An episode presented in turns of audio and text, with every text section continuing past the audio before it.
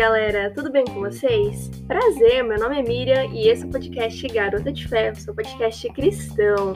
No episódio de hoje, nós iremos conversar um pouquinho sobre Dorcas, uma mulher sábia e muito humilde.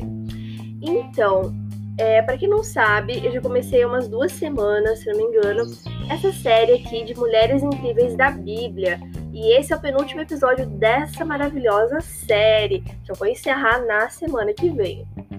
Bom, não sei se vocês também já conhecem a história de Dorcas. É uma história muito legal, uma história inspiradora que tá lá no. tá lá em Atos, Atos dos Apóstolos.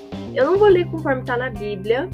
É, eu fiz meio que um resumo aqui de tudo que tá escrito lá, porque essa edição aqui tem cinco minutinhos para não ficar muito comprido, então eu dei uma resumida, uma adaptada na história, tudo bem? Então, vamos lá então conhecer um pouco da Dorcas, o que, que ela fazia, né? Então, partiu. Então, Dorcas habitava em Jope. Eu não sei se é Jope, Jope, enfim. Ela habitava em Jope. E ela era uma discípula dos apóstolos de Jesus. Olha que legal. Então, ela habitava em Jope e ela era discípula dos apóstolos de Jesus. Então, vamos lembrar lá dos apóstolos. Vamos lá. E ela também era costureira, gente. Então nós vemos em Atos que Dorcas era uma mulher que usava muito bem o tempo dela. Ela usava todo o tempo dela fazendo bem e ajudando as pessoas mais necessitadas, né? Ajudando os pobres. Só que rolou que Pedro um dia foi para Jope e ela ficou extremamente doente, gente. E o que, que aconteceu? Ela chegou a falecer. Mas o apóstolo, né, o Pedro, ele ordenou que ela se levantasse e ela voltou a viver, gente. Realmente é um milagre de ressurreição. Ela foi ressuscitada, a, a Dorcas, né, gente? Olha o poder de Deus sendo mostrado aí. E existe uma curiosidade com relação à ressurreição de Dorcas, porque ela é a primeira, é, é o primeiro caso de milagre de ressurreição após a ascensão de Jesus aos céus.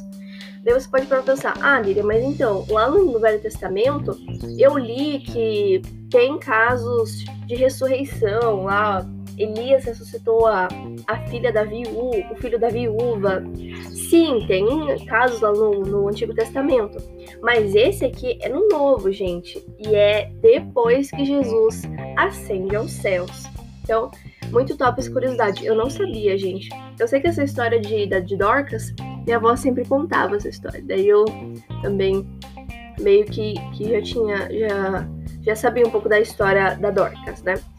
Então, mas o que a gente pode aprender com Dorcas, né? Dorcas era uma mulher muito ativa na comunidade, como a gente já é, comentou ali.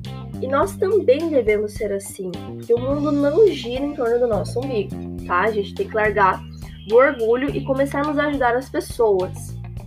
E a própria Bíblia diz para fazermos o bem. Vamos ler o que está escrito, né? o que Paulo diz lá aos Gálatas. Não nos cansemos de fazer o bem, pois se não desanimarmos, chegará o tempo certo em que faremos a colheita. Gálatas capítulo 6, versículo 9.